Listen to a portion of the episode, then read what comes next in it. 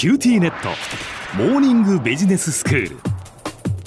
今日の講師はグロービス経営大学院の広瀬聡先生です。よろしくお願いします。よろしくお願いします、えー、先生今回はコロナ危機とキャリアについてというテーマでお話をしていただきました。ここでいうキャリアというのは自分自身の生き方についてっていうところまで、えー、派生するということでしたけれども今日がその4回目になりますね。ありがとうございますで今日は最終回ですので少し総括という形でビジネスだけではなくて世の中全体で何が起きているのかでそれによって私たちは今どういうふうに振る舞うべきなのかということを少しお話をしたいと思っています。はい、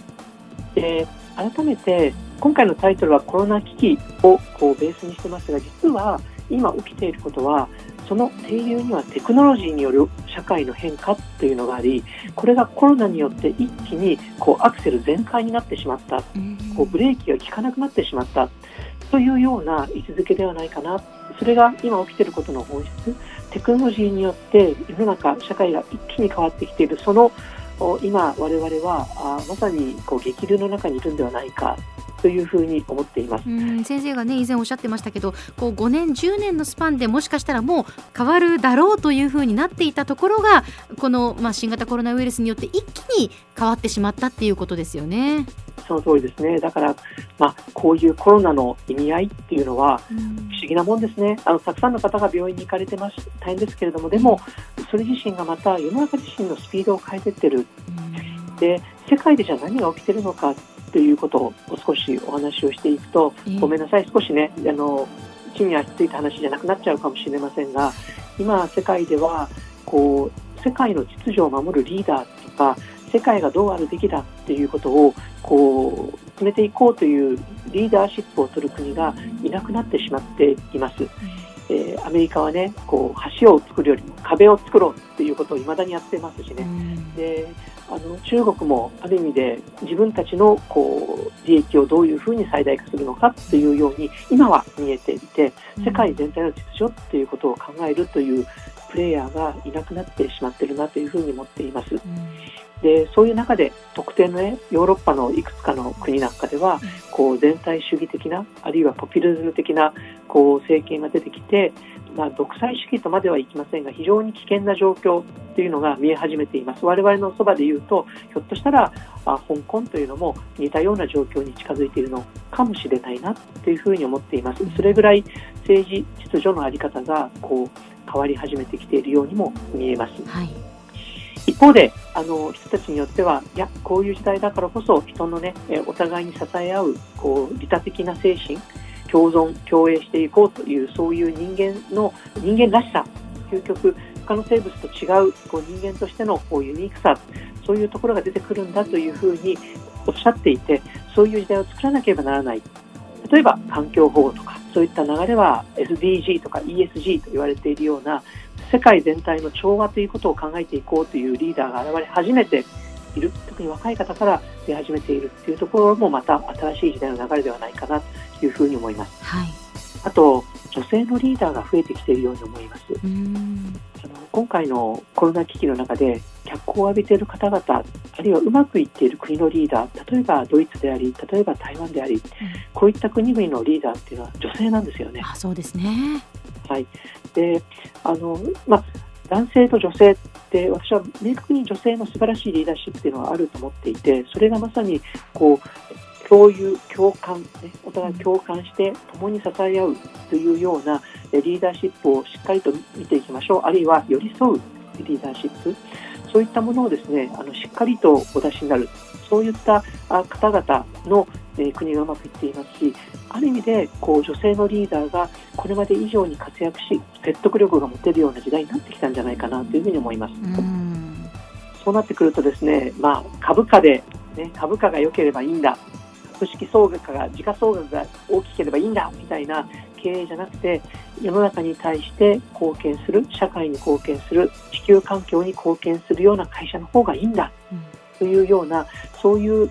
機運も生まれてきてほしいなというふうに思いますし、うん、実際生まれ始めているんじゃないかなというふうに思っています。うん、でグロビスは実はこの4月からたくさんの特別セミナーっていうのをさせていただいていていろいろなこう今さに活躍されている、えー、リーダーの方々にお話を伺っています。でその方々のこう、ね、メッセージって非常に今共通しているのは、はい、例えば今ほどはっきり分かるチャンスはない。10年後、20年後振り返った時になんであの時に自分は行動しなかったのかとそう思い返すような素晴らしいタイミングが今だ何をしなければならないか分かるけどみんなが動いてない時ってまさに今だよね。うん、で早く立ち上がって早く動いたら早く失敗できるよ。そして修正できるよ。これだけのインターネットの時代です何かを新しいことをすると思ったって大体みんなやり尽くしてます、うん、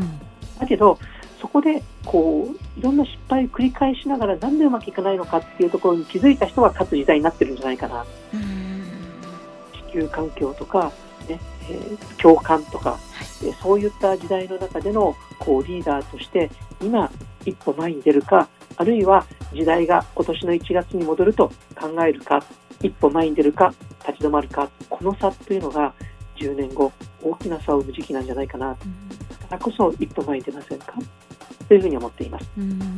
であの4回お時間をいただいて、はい、えー、お話をさせていただいたんですがあの今起きている変化はおそらく戻らないでしょう。なぜならばこれコロナじゃなくてテクノロジーがきっかけでコロナはあくまでもアクセルになっただけだからということだと思います。一方で意外に将来って予想できやすいんじゃないかと思っています。そうですか。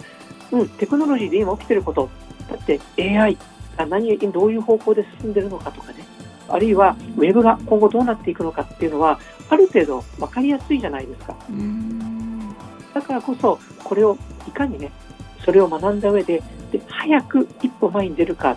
そうすること。でそのために例えば今日キャリアという話に戻るとそういった時代に必要なスキルをいかに自分で身につけるのか身につけようと一歩前に出るのか。それがとても大切。自分に対する投資を怠らないことが今は求められるんではないかなというふうに思います。今日の講師はグロービス経営大学院の広瀬聡先生でした。どうもありがとうございました。ありがとうございました。